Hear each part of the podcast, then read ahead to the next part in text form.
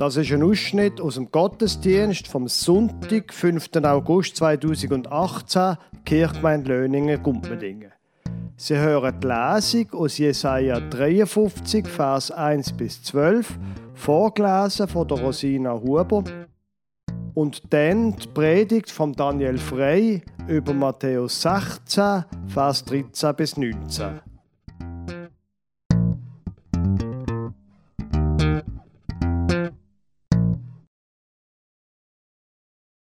Ich lese Ihnen heute aus der Bibel Stelle Jesaja 53, Vers 1 bis 12 vor. Doch wer glaubt schon unserer Botschaft? Wer erkennt, dass Gott es ist, der diese mächtigen Taten vollbringt? Der Herr ließ seinen Boten emporwachsen wie einen jungen Trieb aus trockenem Boden. Er war weder stattlich noch schön. Nein, wir fanden ihn unansehlich. Er gefiel uns nicht. Er wurde verachtet, von allen gemieden. Von Krankheit und Schmerz war er gezeichnet. Man konnte seinen Anblick kaum ertragen. Wir wollten nichts von ihm wissen. Ja, wir haben ihn sogar verachtet. Dabei war es unsere Krankheit, die er auf sich nahm. Er erlitt die Schmerzen, die wir hätten ertragen müssen. Wir aber dachten, diese Leiden seien Gottes gerechte Strafe für ihn. Wir glaubten, dass Gott ihn schlug und leiden ließ, weil er es verdient hatte. Doch er wurde blutig geschlagen, weil wir Gott die Treue gebrochen hatten. Wegen unserer Sünden wurde er durchbohrt. Er wurde für uns bestraft. Und wir? Wir haben nun Friede mit Gott. Durch seine Wunden sind wir geheilt. Wir irrten umher wie Schafe, die sich verlaufen haben. Jeder ging seinen eigenen Weg.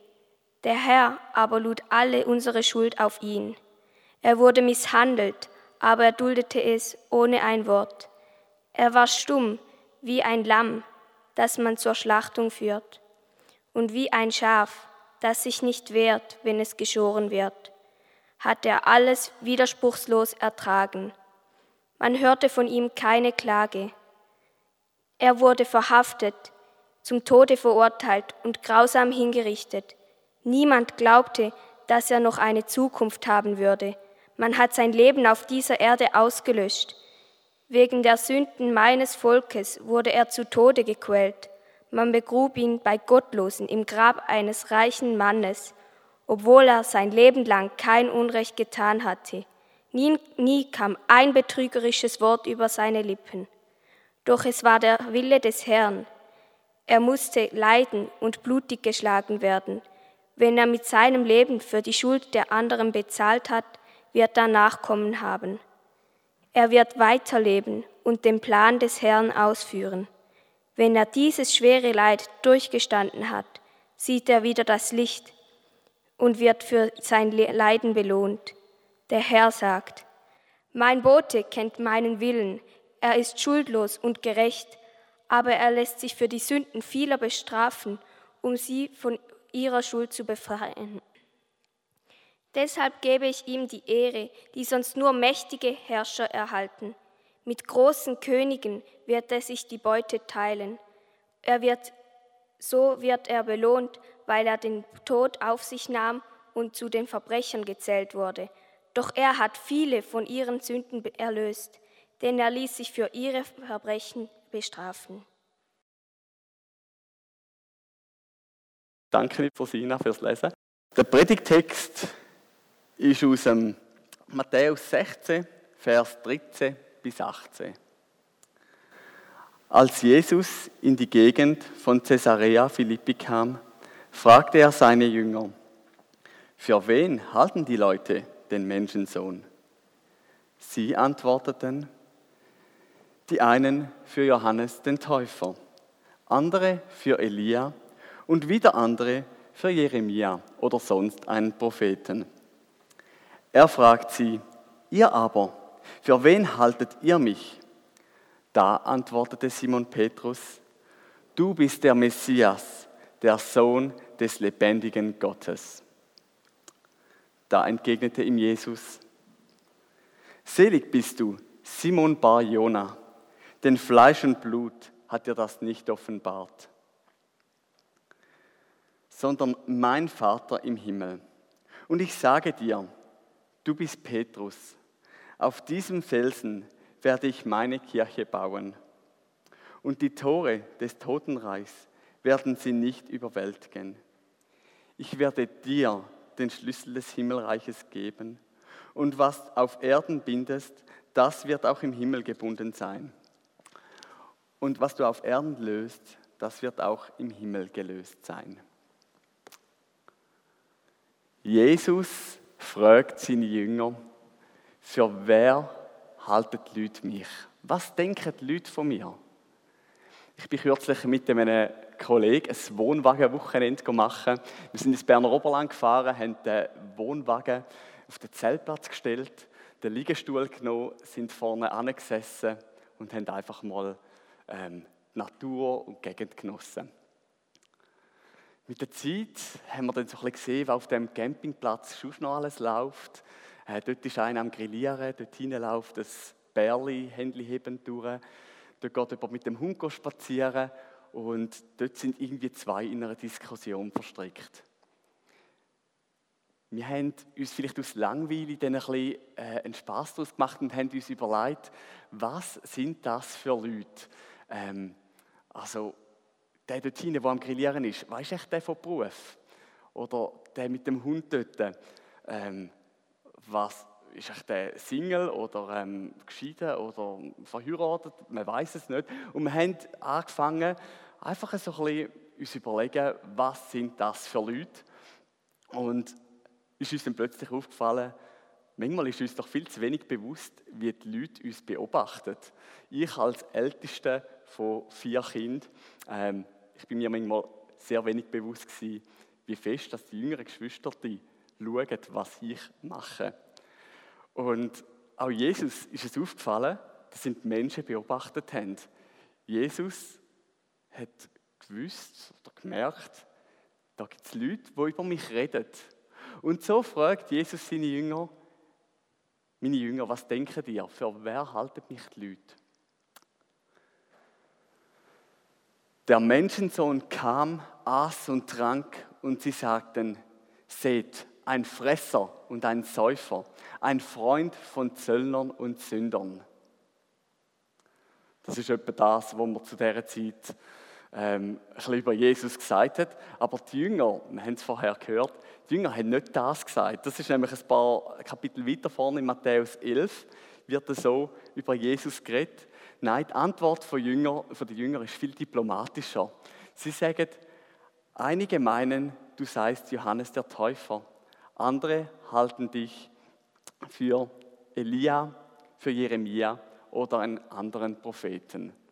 Also irgendwie gar nichts negativ. Sie halten dich einfach für einen Prophet ähm, und dass er ein Fresser und ein Säufer sei oder irgendwie sich mit Zöllner und anderen Sündern abgebe, von dem sagen seine Jünger nichts. Gut, Jesus will es noch mal ein bisschen genauer wissen und fragt dann, okay, meine Jünger, für wer haltet denn ihr mich? Was denkt ihr von mir? Ich weiß nicht, wie viel Mal dass Sie das schon gemacht haben. Ihre Freunde gefragt, was denken Sie über mich? Was denkst du über mich? Da kommt die Antwort von Petrus. Steht nicht, ob er lange müssen überlegen für das oder ob das gerade wie aus der Pistole geschossen gekommen ist. Auf jeden Fall sagt er, du bist der Messias, der Sohn vom lebendigen Gott. Wow, jetzt sind die Worte gefallen. Mit Messias ähm, meint der Petrus Gesalbte. Und mit dem Wort Gesalbte, mit dem Messias, identifiziert der Petrus Jesus direkt mit dem verheißenen König vom Alten Testament, wo im Alten Testament schon ein paar Mal darüber geredet wird. Möglicherweise ist Ihnen aufgefallen, dass die Lesung von der Rosina aus Jesaja 53 ähm, eine von diesen 300 Stellen ist im Alten Testament, wo auf den Messias hinweist. Der Jesaja hat aber das nicht etwa im Neuen Testament geschrieben, nachdem Jesus schon gekreuzigt worden ist. Das ist 700 Jahre vorher gewesen, vor der Geburt von Jesus, wo der Jesaja gelebt hat und das so, wie man es in Jesaja 53 lesen, aufgeschrieben hat. Wo der Petrus also von Gesalbten und Messias redet, denkt er genau an das, an die Bibelstelle oder an die Verheißung in Jesaja 53 oder eben in anderen Stellen, wo der Petrus sicher auch kennt hat. Für junge jüdisch-christliche Gemeinden ist der Text über das Bekenntnis von Petrus in dieser Hinsicht sicherlich von großer Bedeutung gewesen. Der Matthäus hat nämlich sein Evangelium so geschrieben, dass es eine jüdische Grundkenntnis voraussetzt. Er hat sein Evangelium in erster Linie für die Juden geschrieben. Für die Juden, wo in dieser Zeit das Wort Messias, das der Petrus da braucht, auch eine große Bedeutung hat. Der Petrus sagt aber nicht nur, du bist der Messias, sondern er sagt noch, der Sohn vom lebendigen Gott. Also da ist die Rede von, von der Eigenschaft von Gott. Nicht irgendeine von diesen toten Götzen, die sie der Antike einen Haufen gegeben hat, sondern er benennt ihn mit dem lebendigen Gott. Du bist der Sohn vom lebendigen Gott. Zu einem späteren Zeitpunkt in Matthäus 26 ähm, lesen wir dann auch, dass ähm, die Hohepriester von Jesus verlangt hat, dass er unter dem Eid vom lebendigen Gott bezeugt, dass er der Messias ist. Die Antwort von Jesus auf das aber ist, selig bist du, Simon Bar-Jona, weil Fleisch und Blut haben dir das nicht offenbart, sondern allein der Vater im Himmel. Offensichtlich freut sich Jesus über das, was der Petrus da sagt. Das merkt man vielleicht auch an dem ein vierlichen Simon Bar-Jona. Er spricht ihn mit dem ganzen äh, Namen an. Mit Fleisch und Blut möchte Jesus einfach betonen, dass für den Petrus unmöglich ist, dass er selber auf die Erkenntnis gekommen ist. Allein Gott hat ihm das offenbart. Das Wort offenbaren kann im Griechischen zwei Bedeutungen haben. Das eine Mal erscheinen, also ein Engel kommt oder es kommt jemand zur Tür rein und steht daher. Ähm, es Erscheinen oder aber es Enthüllen. Und in dem Fall, wo Jesus das Wort offenbaren braucht, ähm, ist das Wort enthüllen gemeint. Wörtlich eine Decke oder eine Bedeckung wegnehmen und den Blick auf etwas freigeben, wo eigentlich schon die ganze Zeit da war. Etwas, was im Keimen oder Unbekannten ist. Ich habe da so eine Decke und ich kann jetzt die da so abdecken. Ich kann einfach symbolisch eine Bibel darunter tun. Ähm, etwas abdecken, das ist die ganze Zeit da gestanden und durch das Aufdecken ist das, was vorher unbekannt, wo niemand von ihnen gewusst hat, was da drunter ist, ähm, bekannt worden. Der Petrus hat es also nicht selber gecheckt. In meiner Teenie-Zeit hatte ich einen Haufen Fragen an Gott gehabt und habe auch nicht wirklich verstanden, was es mit Jesus und mit dem ganzen Glauben auf sich hat. Ich habe mich dann intensiv angefangen zu beschäftigen, habe Bibel gelesen und zu Gott betet. Ich bin heute sicher, dass Jesus die ganze Zeit vor meiner Tür gestanden ist, die ganze Zeit da war ich habe ihn irgendwie vielleicht einfach nicht gesehen. Er war einfach verborgen. Gewesen. Die ganze Zeit war er vor meiner Tür und hat geklopft. Ich habe einfach knapp 18 Jahre gebraucht, bis ich das Klopfen von Jesus gehört habe. Wenn wir das Bild da hinten anschauen, dann sehen wir genau das. Siehe, ich stehe vor der Tür und klopfe an. Das steht in der Offenbarung 3,20. Und wenn ich mir das Bild so anschaue und mir überlege, was ich mache, wenn ich an eine Tür klopfe oder heutzutage vielleicht einfach lüte, ich gehe an die Tür her, ich lüte Und ich stand nochmal zwei, drei Schritte retour. Ja gut, manchmal geht oben links noch ein Fenster auf oder ähm, ja, irgendwie sonst. Sie müssen sich mal darauf achten, wenn Sie läuten, was machen Sie genau? Ähm, sie läuten und gehen dann wahrscheinlich, gehe ich jetzt auch davon aus, dass es Ihnen da nicht anders geht, zwei, drei Schritte hindern. Aber wenn wir jetzt das Bild nochmal anschauen, Jesus klopft und geht nicht zwei, drei Schritte hinterher und schaut, was passiert, sondern mit seinen blutigen Füßen, wo da der Künstler äh, so dargestellt hat, steht er auf der Türschwelle oder auf den Stegen vor der Tür und klopft. Das zeigt für mich eine Erwartungshaltung, dass sobald jemand die Türen aufmacht, er parat ist. Er kann gerade reinkommen, sobald die Tür aufgeht. Auch wenn das unter Umständen, so wie es bei mir war, 18 Jahre geht, wo Jesus immer an die Tür klopft und in dieser Erwartungshaltung vor dieser Tür steht, dass er reinkommen möchte. Jesus sagt weiter in Vers 18, Du bist der Petrus, auf dem Fels werde ich meine Kille bauen. Und da vom Totenreich können sie nicht überwältigen. Der Name Petrus hat äh, Simon Bar Jona von Jesus bekommen. Das lesen wir so in Markus 3. Jesus hat also am Petrus oder am Simon Bar Jona einen anderen Namen gegeben. In der Bibel steht meistens Simon Petrus. Das Wort Petrus heißt Stein und das Wort Petra heißt Fels. Ja, irgendwie noch ein lustiges Wortspiel, aber in dem Text geht es nicht um ein Wortspiel oder nicht in erster Linie, sondern das Bekenntnis, das der Petrus macht. In Matthäus 10, 32 lesen wir, dass Jesus sagt, wer nun mich bekennt vor den Menschen, zu dem will ich mich auch bekennen vor meinem Vater im Himmel. Mit dem Wort, wo der Petrus in Vers 16 ausspricht, bekennt er Jesus als den Messias, den Sohn vom lebendigen Gott. Aber was genau wird jetzt da bauen?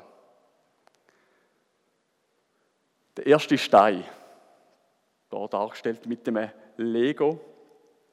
Ähm, der erste Stein auf einem Fundament hat man im Altertum als Eckstein bezeichnet. Auch Jesus wird in der Bibel vielmal als Eckstein bezeichnet.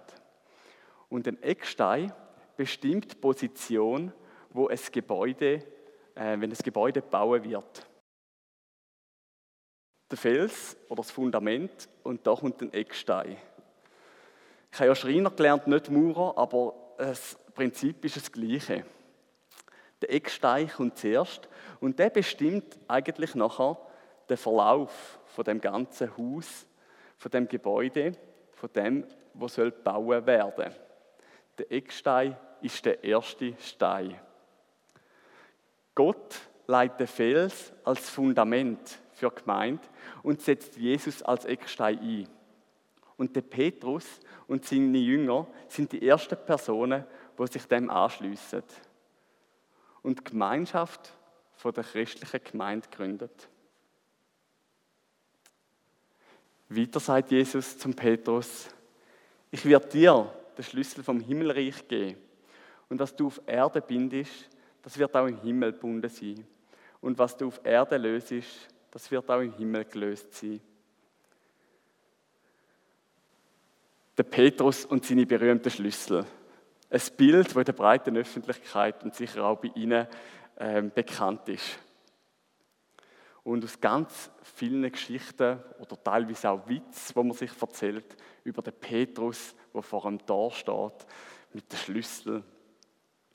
Oberhallau, in dem Dorf, wo ich aufgewachsen bin, das sind ganz clevere Leute, die haben in ihrem Dorfwappen sogar den goldenen Schlüssel drin. Ich habe das lange nicht gewusst, aber ich bin das in der Chronik von Oberhallau oder dem Buch nachlesen.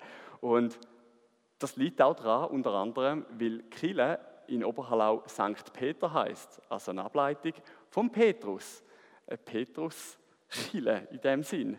Und die Oberhallauer haben gefunden, hey, das tun wir gerade unser Dorfwappen, den Schlüssel vom Himmelreich oder den Schlüssel von Petrus, von dieser Bibelstelle, wo da geredet wird. Sie haben den, die Stelle so wichtig gefunden, dass sie das ihr Dorfwappen genommen haben. Träger von einem Schlüssel zu sein, ist auch mit Verantwortung verbunden. Ich bin jetzt seit einem Jahr geheiratet, habe seitdem meinen eigenen Hausschlüssel, meinen eigenen Briefkastenschlüssel und ähm, gut, dem, wo ich dem Schlüssel, meinen Hausschlüssel weitergebe, dem sage ich, hey, du kannst auch in meine Wohnung, ähm, ich vertraue dir, ich gebe dir die Verantwortung. Obwohl Jesus weiß, dass der Petrus ihn in der Nacht vor der Kreuzigung verleugnen wird, sieht er in Petrus ein großes Potenzial. Er übergibt ihm Verantwortung und sagt, du bist der Petrus und dir gebe ich den Schlüssel. Jesus überträgt auch uns Verantwortung, obwohl wir es manchmal, oder so sehe ich es manchmal, wie nicht verdienen oder auch weiß, dass Jesus weiß, dass, dass ich immer wieder versagen wird und sein Vertrauen vielleicht missbrauchen. Die Kirchengemeinde Löningen vertraut mir offensichtlich auch, weil ich einen Mesmerhausschlüssel bekommen als Jugendarbeiter und kann jetzt auch immer ähm, in das Mesmerhaus gehen und mit den Teenies dort Veranstaltungen machen, jemandem Verantwortung übergeben, ähm, Vertrauen und zu wissen, dass der lebendige Gott auch mir vertraut, finde ich ein mega Geschenk. Ich komme zum Schluss. In Matthäus 16, 16 bis 19, das ist eine Bibelstelle, wo, wenn man es ganz oberflächlich lesen würde, kann man so verstehen, dass der Petrus da eine Erkenntnis hat und Jesus ihn dafür lobt. Gut, schön für die zwei. Aber wenn man sich tiefer mit dem Text befasst, und das haben wir jetzt die letzten 20 Minuten gemacht, sieht man, dass die Bibelstelle nicht einfach die christliche Gemeinschaft beeinflusst, äh, also auch sogar die christliche Gemeinschaft beeinflusst und auch mein ganz persönliches Leben, dass die Bibelstelle zu mir redet. Die Erkenntnis und die große Verantwortung, wo der Text beschreibt, betrifft nicht nur den Petrus und seine Jünger. Jesus ist heute noch der gleiche und möchte uns Menschen einsetzen und uns Verantwortung übergeben, um seine Gemeinde, seine Kirche bauen. Wo in ihrem Leben haben sie Verantwortung bekommen? Nehmen sie die Verantwortung wahr Gibt es Bereich Ihrer Familie, bei der Arbeit, in der Kirche, wo Sie mehr Verantwortung könnten übernehmen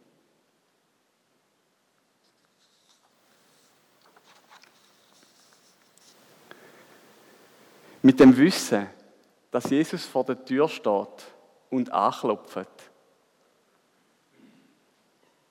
hat auch der Franz von Assisi im 13. Jahrhundert Verantwortung übernommen. Nach der Begegnung mit einem Aussätzigen ist er auf die Knie gegangen und hat bettet. Herr, mache du mich zu einem Werkzeug deines Friedens. Amen.